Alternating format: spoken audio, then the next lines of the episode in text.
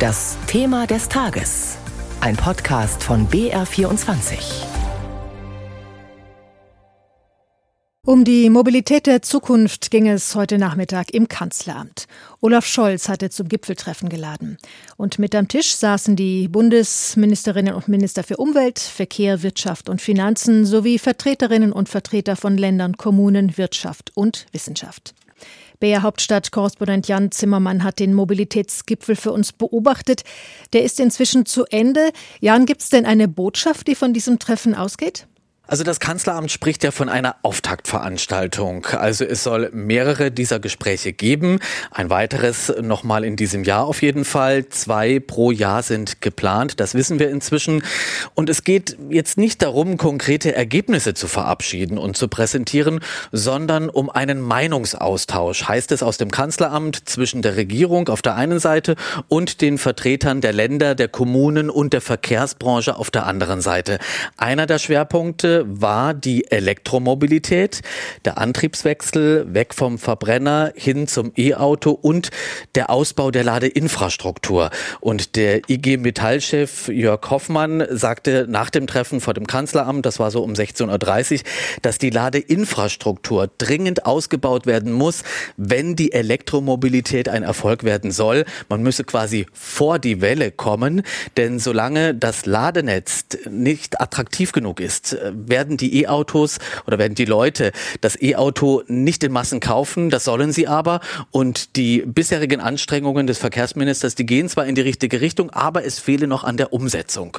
Und ähm, es ging auch, wenn ich das noch sagen darf, es ging auch um die Regionen heute sehr stark. Also die Regionen, die vom Verbrennerauto wirtschaftlich geprägt und abhängig sind, mit vielen Arbeitsplätzen in der Zulieferindustrie. Das betrifft auch Bayern. Und wie kann man den Umbau und die Transformation Organisation, der Branche, der Regionen, wie kann das gelingen, wie kann man das aufstellen? Diese Fragen und Themen standen im Mittelpunkt. Bahn- und Fahrradverbände hatten ja kritisiert, dass der Fokus zu sehr auf dem Auto liege. Ist diese Kritik berechtigt?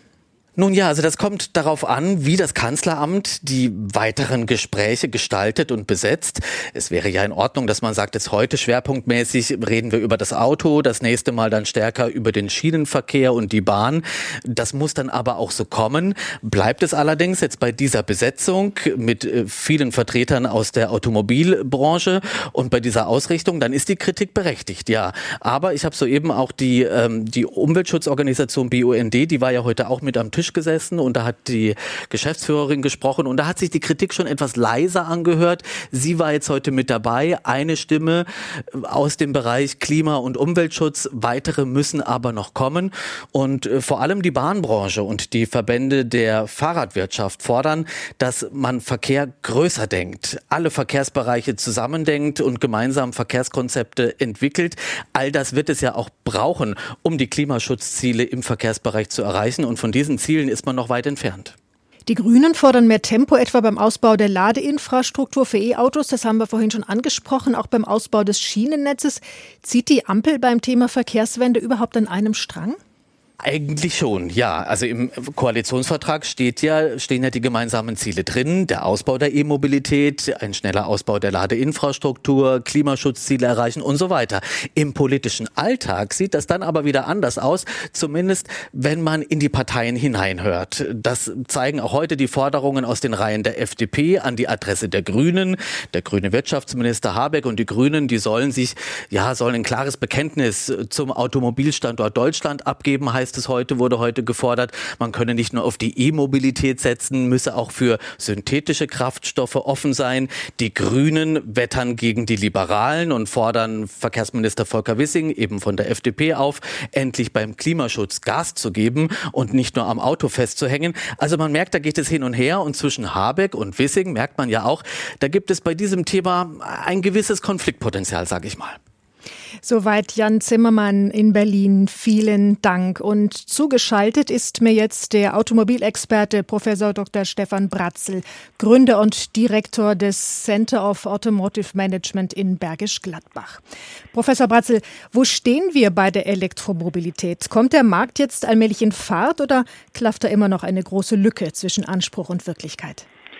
Ja, ich glaube, der Markt kommt schon äh, in Gang. Das sieht man äh, ja auch an den Absatzzahlen äh, der Elektromobilität des letzten Jahres. 18 äh, Prozent der Neuzulassungen waren schon reine Elektrofahrzeuge. Nimmt man die Plug-ins dazu, sind es über 30 Prozent gewesen. Also er kommt jetzt in Gang, auch dank äh, generöser Förderung. Aber klar, bis zu dem Ziel der Bundesregierung 15 Millionen Fahrzeuge auf deutschen Straßen ist der Weg noch weit im Jahr 2030. Äh, Im Moment liegen wir bei rund einer Million Elektrofahrzeuge. Elektrofahrzeugen. Ist die Elektromobilität alternativlos oder könnten am Ende zum Beispiel synthetische Kraftstoffe, sogenannte E-Fuels, die Antriebsform der Zukunft sein? Ja, im Moment sozusagen ist das äh, eine Diskussion, E-Fuel, synthetische Kraftstoffe, die bringt eigentlich nicht weiter, weil es gibt sie äh, im Moment nicht. Äh, und wir müssen jetzt etwas für das Klima auch im Verkehrssektor tun. Sie haben eben ja richtigerweise festgestellt, dass der Verkehrssektor klimapolitisch noch weit hinter seinen Zielen zurückliegt und reine Elektrofahrzeuge sind jetzt verfügbar, sind eine Alternative zu Verbrennungsmotoren und ob in zehn Jahren ja, das Thema synthetische Kraftstoffe, wo es ja noch einige ja, Probleme zu lösen gibt, eine Alternative gibt, muss man dann sehen. Äh, Im Moment sind sie keine Alternative. Im Übrigen global wird auf das Thema Elektromobilität gesetzt, auch im wichtigen chinesischen Markt oder etwa in den USA. Macht Elektromobilität klimapolitisch denn derzeit überhaupt Sinn, wenn die Autos am Ende mit Kohlestrom fahren? Ja, man muss ganz klar sagen, äh, sie fahren nicht äh, nur mit Kohlestrom. Im letzten Jahr hatten wir nahezu 50 Prozent regenerativen Strom, äh, mit denen eben auch die Elektrofahrzeuge geladen werden können. Aber es ist natürlich ein äh, No-Brainer. Äh, ja, wenn man äh, das Elektrofahrzeug nur mit Kohlestrom laden würde, was man nicht tut, dann macht das in der Nutzungsphase natürlich relativ wenig Sinn. Aber mit der Verkehrswende Richtung Elektromobilität muss auch eben äh, eine Wende des Energiesystems äh, stattfinden, aber das geht halt nicht von heute bis morgen. München hat gerade wieder den zweifelhaften Titel der Stauhauptstadt Deutschlands erhalten. Auch vor diesem Hintergrund, welche Rolle spielt das Automobil in den Städten überhaupt künftig noch? Ja, muss ganz klar sagen, das Automobil kann die städtische Verkehrsprobleme nicht lösen. Äh, in der Stadt, äh, einer Stadt äh, wie München, muss das Rückgrat des Verkehrs, der öffentliche Verkehr, der Fahrradverkehr sein und nicht das Auto. Ich glaube, da müssen die Rahmenbedingungen eben auch noch so gesetzt werden, damit eben die Menschen mehr in die Bahnen steigen. Da muss die Kapazität erhöht werden. Aber wir wissen äh, auch von der Deutschen Bahn, da gibt es noch viel zu tun infrastrukturell. Und es äh, gilt auch natürlich äh, Alternativen wie das Carsharing, äh, das elektrische Carsharing noch attraktiver zu machen, sodass die Menschen eigentlich kein Auto in der Stadt für die normalen Wege brauchen.